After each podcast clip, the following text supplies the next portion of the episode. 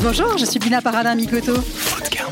L'alimentation peut être un acte heureux et positif pour améliorer notre karma et non synonyme d'inquiétude et de stress. J'échange dans Food Karma avec des acteurs qui œuvrent pour une alimentation bonne pour nos papilles, mais aussi pour notre santé et la planète. Cuisiniers, journalistes, industriels ou encore médecins, les invités de ce podcast incarnent tous le Food Karma. Chacun à leur échelle, ils participent à répandre une énergie positive dans le secteur de la bouffe. Je vous emmène à leur rencontre dans Food Karma. Vous venez avec moi?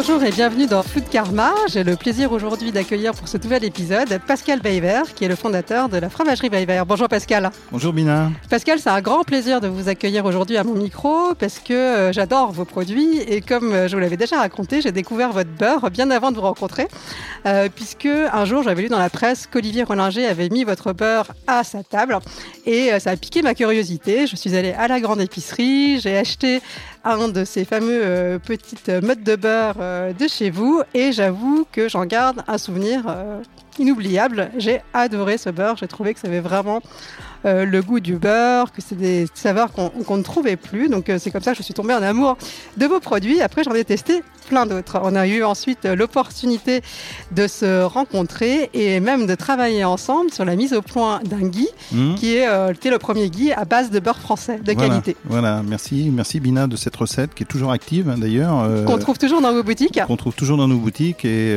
on avait ici quelquefois l'habitude de faire du beurre clarifié, hein, euh, sans penser vraiment qu'à un moment donné ça pouvait finalement se fabriquer à une plus grande échelle. Et euh, c'est vrai que si tant est que vous ayez déclenché un déclic chez moi, celui-ci c'en est vraiment un vrai parce que euh, on a toujours euh, cette occasion de continuer de fabriquer ce, ce beurre clarifié euh, et qu'on appelle le ghee hein, sur vos conseils puisque je pense que c'est une tradition ou c'est un nom qui émane de, de, de- de vos origines. hein, Exactement, c'est la, tradition indienne de Voilà. beurre clarifié.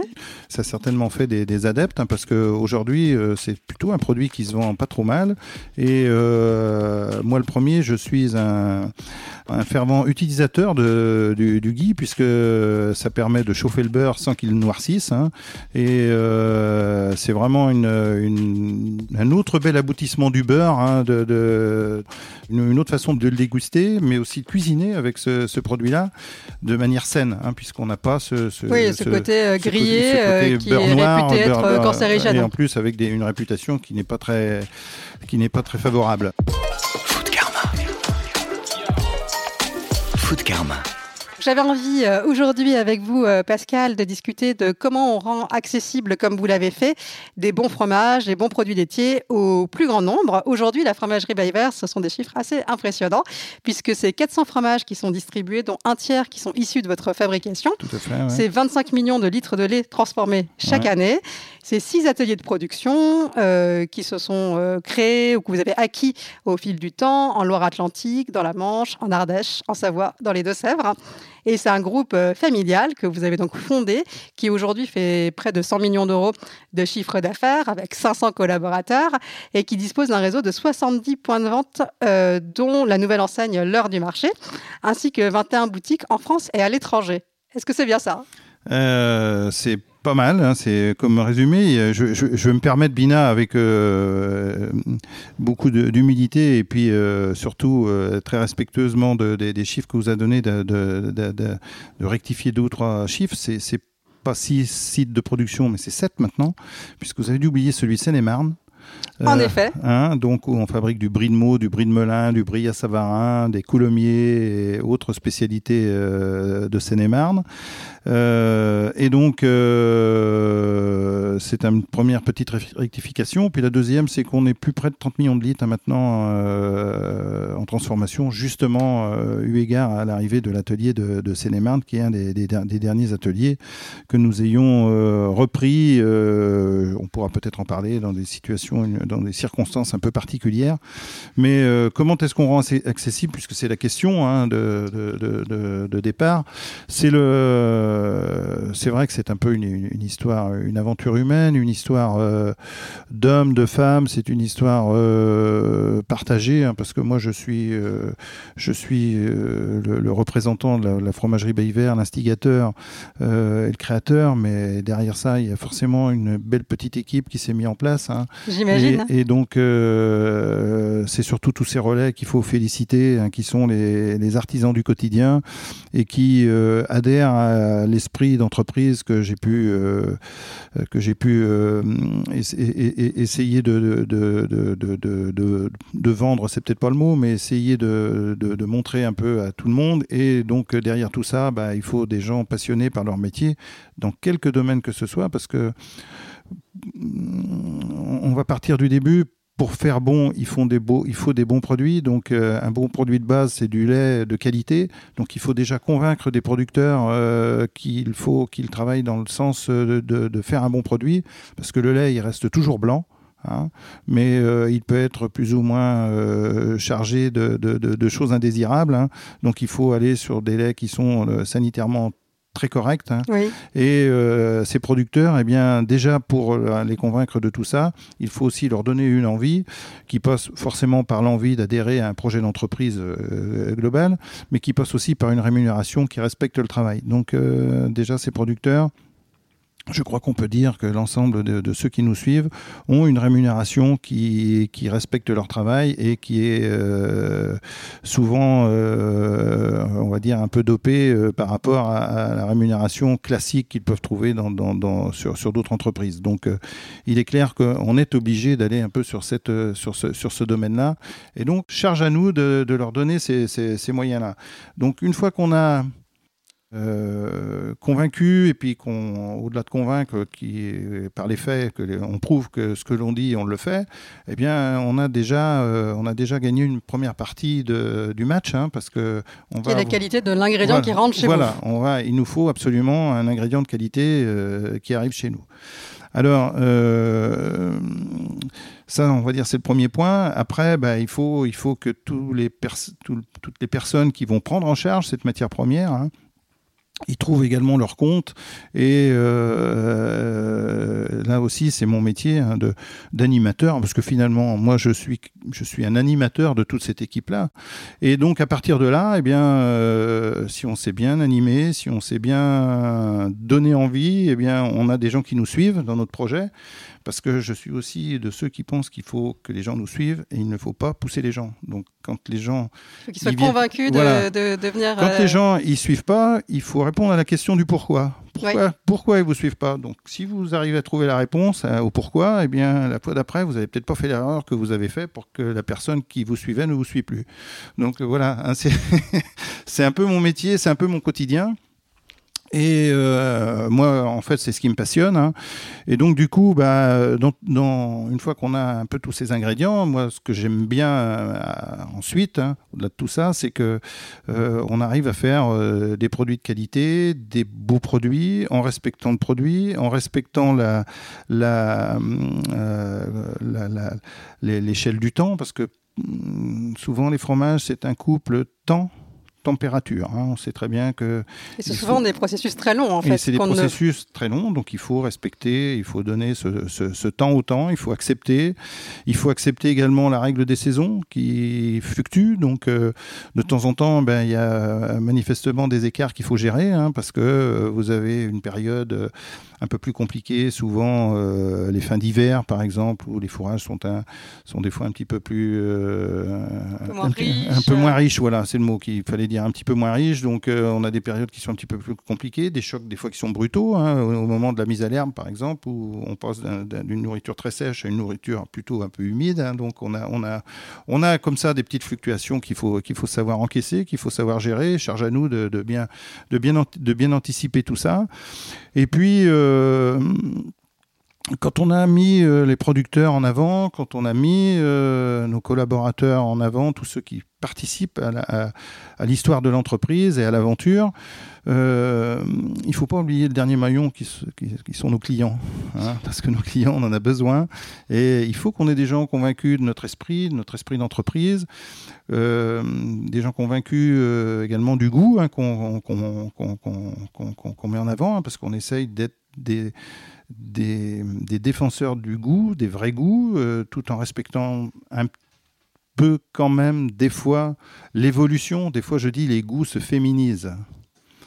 Alors, euh, tout- tout Alors, ça, une tout- discussion tout à l'heure, tout euh, avant ça- de commencer, sur le picodon, voilà, sur le tout- fait qu'il avait complètement changé tout dans les fait, années. Tout à fait. Voilà, voilà une, une idée de féminisation du goût. hein, euh, et c'est quand je dis ça, c'est surtout pas euh, péjoratif. hein, c'est plutôt même très respectueux. Il faut plus de l'élégance que du- des, des choses un peu trop fortes ou un peu trop enga- engageantes. hein, vous voyez. Donc, euh, il, il faut s'adapter euh, un petit peu à, à cette demande du consommateur. Mais on a besoin de nos consommateurs et nos consommateurs, ce sont eux qui tous les jours, par leur acte d'achat, finalement permettent que derrière on arrive à, à distribuer euh, cette échelle de valeur à chacun des acteurs qui ont pré- précédé le moment où la personne achète et ou le moment où la personne consomme. Donc, C'est eux qui choisissent et soutiennent Bien votre modèle. eh ben, ce sont les arbitres, hein, le, le consommateur, ce sont des arbitres. Si, si on n'a pas de consommateur, on a forcément avoir la meilleure volonté du monde, euh, ça ne va pas fonctionner. Donc, euh, il faut des consommateurs heureux au même titre qu'il nous faut des producteurs heureux et des collaborateurs heureux. Donc, pour avoir des consommateurs heureux, il faut avoir des produits qui correspondent bien à ce qu'ils recherchent, les écouter, répondre à leurs attentes. Et puis, au moment de l'acte de vente, je pense qu'il faut aussi que tout le monde comprenne bien qu'on est là pour passer un bon moment. Donc, il faut des, des- des espaces quand on, a nos clients. Parce que avec vous avez vos propres boutiques. Voilà, donc, nos euh, propres boutiques, des, des espaces d'empathie. On est là. Quand- si on n'aime pas le commerce, je dis souvent à mes collaborateurs, quand ils sont dans ce domaine-là, si vous n'aimez même pas le commerce, il ne faut pas venir. Il y a un, un petit, petit proverbe chinois tout simple qui dit L'homme qui ne sourit pas ne doit pas ouvrir boutique. Et Mm. ça, j'y crois vraiment. Si on sourit pas, si on n'est pas heureux de voir des gens en face de soi, il ne faut pas ouvrir boutique. Donc, il faut des gens qui, soient, qui sont dans l'empathie- dans l'empathie pour que nos, nos clients, eh bien, au-delà de se dire, tiens, on va aller euh, chez Bayver dans cette boutique pour, pour acheter parce qu'on aime bien les produits, ben, en même temps, on passe un bon moment.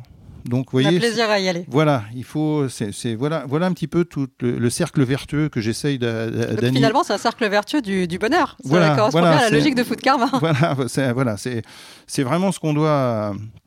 C'est vraiment ce qu'on doit animer, c'est vraiment ce qu'on doit, ce qu'on, ce qu'on doit comprendre, et c'est ce qu'on essaie de faire, modestement. Je dis pas qu'on y arrive toujours, Bina, mais on essaye de le faire au mieux.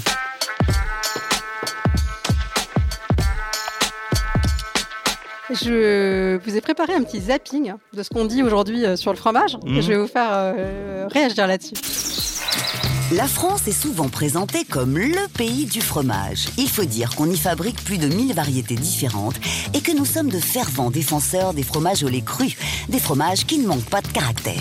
Il est associé à l'image même de la gastronomie française et d'ailleurs il est reconnu patrimoine immatériel par l'UNESCO. Et les Français ne s'y trompent pas avec près de 1000 variétés, des pâtes molles aux pâtes cuites, persillées ou encore pressées et avec 45 appellations. Nous sommes les plus gros consommateurs de fromage au monde. Mais pour obtenir cette qualité, il y a des conditions de production à respecter. La qualité d'un fromage, ça dépend de la qualité du lait. Et la qualité du lait, ça dépend de l'alimentation notamment. L'alimentation des bêtes. Là, on a différentes espèces. hein. Et voilà, j'ai du trèfle, j'ai des graminées, j'ai même là des- du pissenlit. Donc en fait, c'est tout ce qu'on trouve naturellement ici.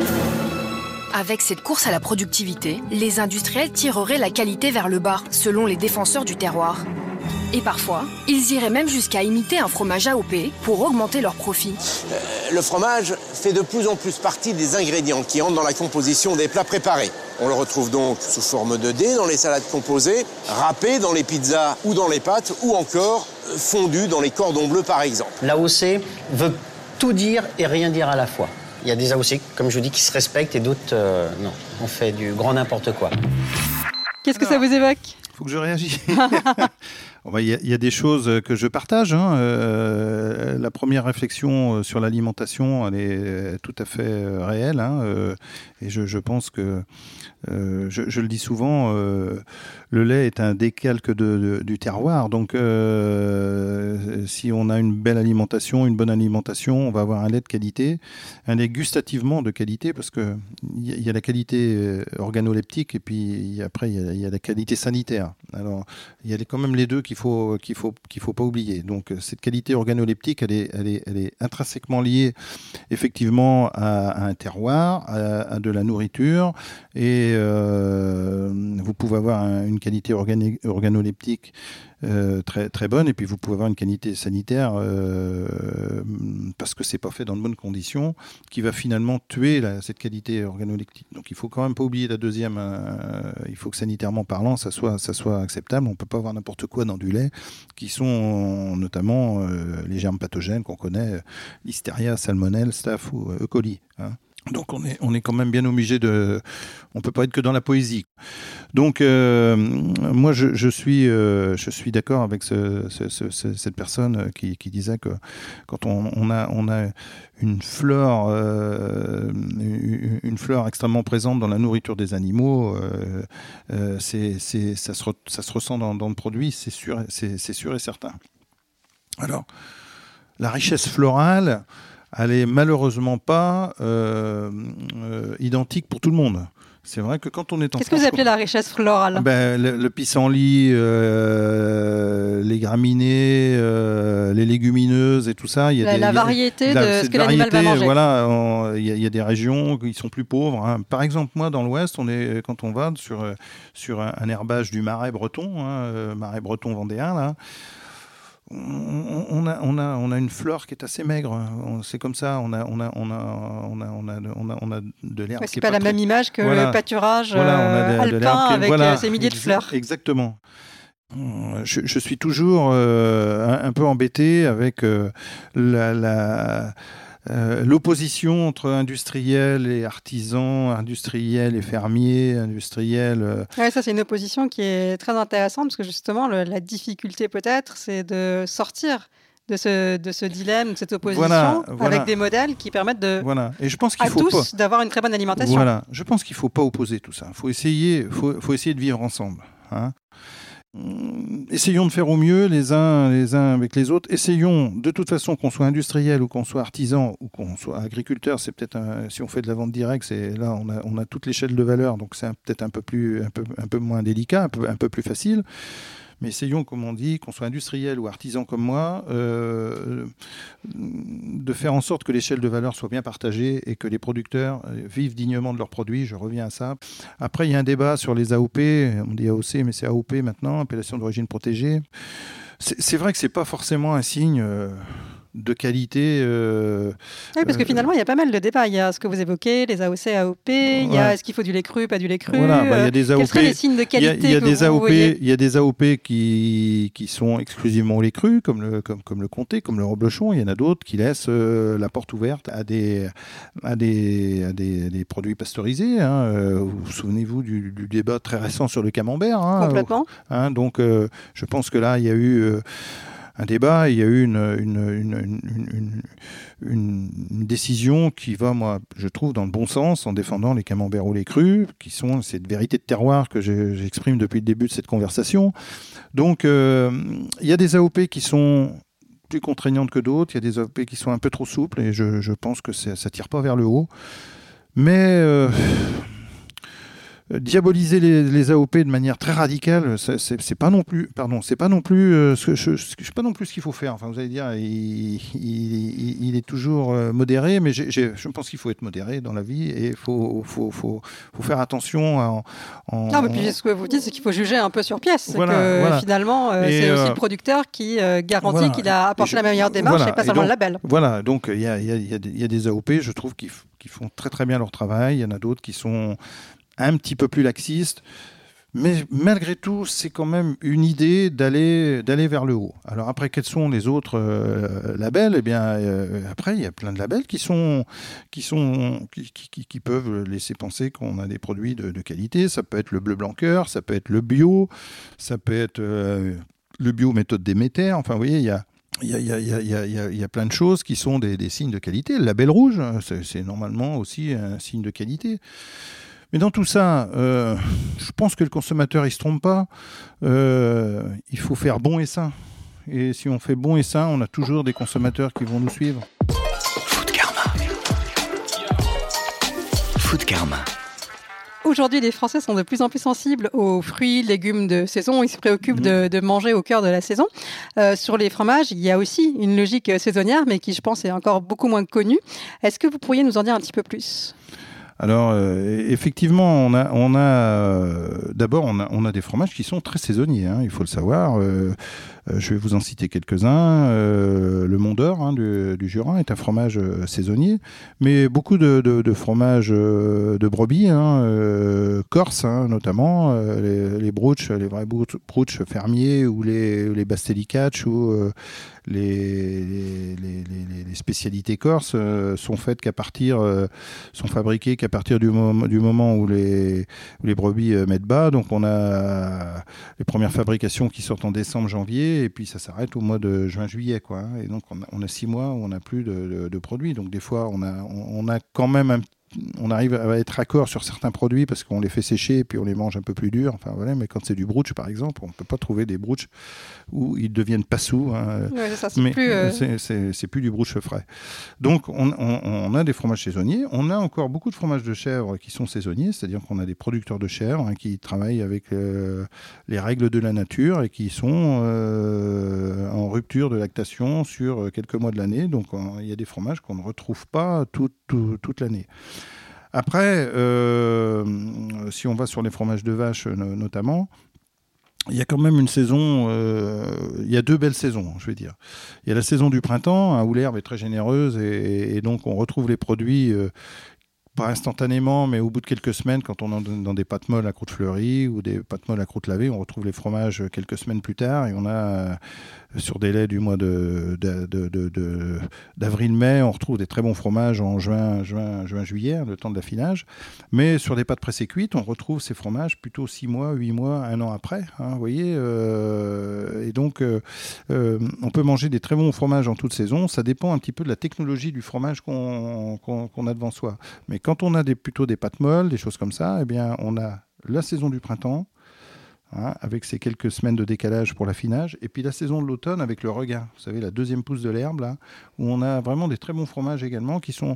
Et euh, qu'on trouve sur les étals à quel moment du coup? Bah, vous allez les retrouver au mois d'octobre-novembre, là, vous voyez. hein. Comment on compose un bon plateau?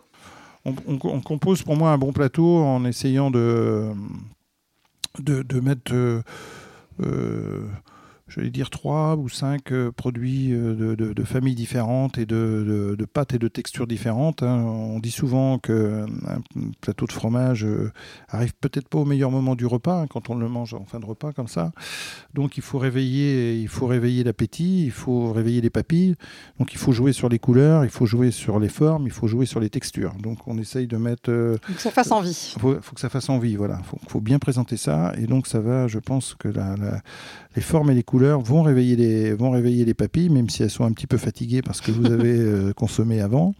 Et euh, il faut il faut varier un petit peu. J'aime bien les chiffres impairs. Bon, je sais pas, c'est ma petite règle à moi. euh, donc 3, 5, je trouve ça bien. Avec euh, deux- considéré comme auspicieux dans l'hindouisme, Voilà. donc je moi Voilà. aussi. Donc, en, en jouant un petit peu sur, je vous dis, deux, deux, deux ou trois textures différentes, et puis peut-être deux ou trois catégories, enfin, ou une ou deux catégories, en fromage de vache, fromage de chèvre, fromage de brebis. Enfin, voyez, il y a plein, plein de choses à faire pour, euh, pour euh, euh, bien mettre en avant, un- enfin, faire un plateau de fromage qui, qui donne envie. Puis moi, j'ai des fois, j'ai des, des choses toutes simples. hein. Je me dis, si vous avez un bon coulommier, un bon brillat savarin, si vous avez un bon Saint-Nectaire, si vous, vous mettez qu'un fromage, mais un bon. Voilà. Puis c'est très bien. Et vous mettez un petit vin qui va avec, ça va bien se passer. Justement, qu'est-ce que, qu'est-ce que vous aimez boire avec le fromage Vin, bière, cidre euh, ou même d'autres boissons sans alcool? Ouais, alors, euh, euh, j'ai pas sur les autres boissons sans alcool, j'ai pas trouvé vraiment de, mariage euh, extraordinaire. Euh, je, je- vais être, je vais être franc avec vous, mais le cidre va très très bien avec le camembert. La bière se marie, je trouve extrêmement bien avec des fromages à croûte lavée du, du Nord.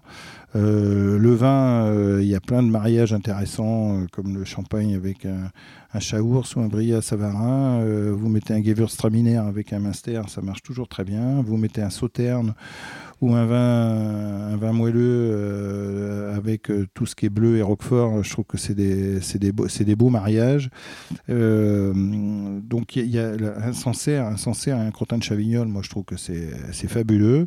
Et puis Bina, comme je sais que vous avez un petit, votre cœur va, va, du côté de la Drôme et de tous ces vins un petit peu plus puissants qu'on trouve dans les ermitages, les gros ermitages, les cornasses et, autres Saint-Joseph de cette vallée du Rhône, eh bien, côte rôtie, hein, on a, si vous mettez des, fromages à, croûte fleurie, comme le brie, euh, comme le camembert avec ça, je trouve que c'est des, très très beaux mariages intéressants.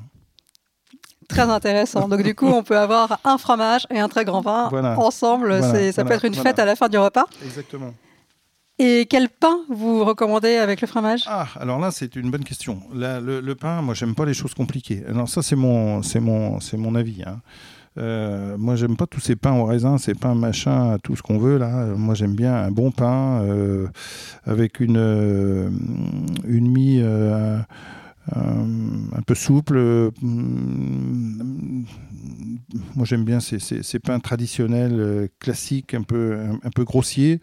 Euh, avec euh, ouais, une mie bien alvéolée et une, une, croûte bien croquante, vous voyez, euh, bien cuit. J'aime bien les pains bien cuits, j'aime pas les pains qui sont trop mous, pas cuits, insipides. vous voyez, Moi aussi, j'aime beaucoup les pains bien cuits, mais je sais que c'est pas forcément le goût le plus courant. Voilà, mais pourtant, je trouve que c'est ça qui va aller le mieux avec un fromage, et puis pas trop de complexité, de complications dans les goûts, tout ce télescope à la fin entre le raisin, le, la, la noisette, la noix, le machin, enfin bref, vous voyez, moi j'aime bien les choses assez franche. Food Karma. Le podcast qui nous invite à agir dans la bouffe. Food Karma. J'ai un petit euh, questionnaire euh, foodie à vous poser. J'aimerais savoir euh, quel est le, votre plat favori de partage, celui que vous partagez avec votre famille, vos amis? Ah oui, oui, j'en ai, j'en ai, j'en ai plusieurs. Euh, j'aime bien partager un pot-au-feu. Euh, je suis pas obligé de parler fromage. Hein. Ah non. Hein? Là, en général. ouais, j'aime bien partager un pot-au-feu. J'aime bien partager une blanquette euh, de veau. Euh, j'aime bien partager un saucisson lyonnais. j'aime bien partager un petit, un petit civet de lièvre. Euh, ouais, je crois que je vous ai, je vous ai dit pas, pas mal de choses. Mais j'aime bien, j'aime bien partager une douzaine d'huîtres et quelques langoustines avec une belle mayonnaise. Et puis, euh, ouais, je trouve, et quelques, quelques crevettes grises parce que je trouve ça très très bon, les petites crevettes grises qu'on appelle les boucous chez nous. Et euh, voilà, voilà. Et euh, j'aime bien partager également, tiens, une petite pêche euh, aux palourdes. Euh, que je vais vous faire réduire dans un petit jus de citron et euh, que je vais vous allonger avec une petite crème euh, au thym et vous allez manger ça avec gourmandise en vous suçant les doigts un petit peu c'est très très très bon. vous me donnez faim. Est-ce que vous avez un plaisir solitaire, quelque chose que vous ne mangez que quand vous êtes seul? Je, je me régale très souvent euh, de choses très simples. Voilà. Et, euh, je, peux le partager si mon épouse m'entend mais, ou m'écoute. Euh, je crois qu'elle sera tout à fait d'avis. Des fois, on se dit, mais c'est tout simple ce qu'on a mangé ce soir, mais on va se prendre du pain, du beurre, on va manger un artichaut cru ou, des fèves quand elles sont toutes fraîches. On va se régaler avec ça. Euh, mais on va, on, va, on va se régaler avec une petite rosette de lion un peu, un peu sèche, ou on va se régaler avec euh, un beau morceau de, de, de, de fromage euh, moelleux comme le brie à Savarin. Je sais qu'on est, on est assez gourmand, on est assez gourmand là-dessus, ou un petit chèvre sec de Chavignol par exemple, ou un petit picodon de, de, de, de la Drôme et de l'Ardèche, et ou, ou, ou encore un très beau pain de campagne avec un petit morceau de roquefort. Je vais me régaler avec ça. Quelle est votre épice préférée? J'ai un penchant, j'aime beaucoup le poivre des mondes d'Olivier Rollager. Je comprends. Aujourd'hui, il y a une urgence à mieux manger. Si vous deviez choisir une priorité pour qu'il y ait une meilleure alimentation accessible au plus grand nombre, laquelle serait-ce? Moi, je trouve qu'il faut savoir manger de tout un petit peu et un petit peu de tout Donc, euh, Ne pas être dans des Ouais, de- religions ouais, euh, je pas de- alimentaires. Je suis pas dogmatique. Je, je, je, pense. Alors, s'il y a un message que je voudrais bien pouvoir passer, je, je pense que c'est sain pour notre corps de manger de tout un petit peu et un petit peu de tout. Et je pense que des, des, des, des, régimes très euh, ou, ou des, des, des décisions très radicales, euh, je ne mange plus de viande, je suis vegan, je suis ceci, je suis cela. Je suis pas certain que ça soit la, la vraie la vraie solution. Et je dis pas qu'il faut pas être un peu vegan, mais je pense que nous, nous, nous sommes des omnivores et nous sommes faits pour manger de tout. Et je pense que notre corps, il a besoin de tout. Pascal Weber, merci beaucoup. C'était un grand plaisir euh, d'échanger avec vous. Au revoir, Bidin. Merci. Merci de, de m'avoir euh, écouté comme ça. Avec grand plaisir.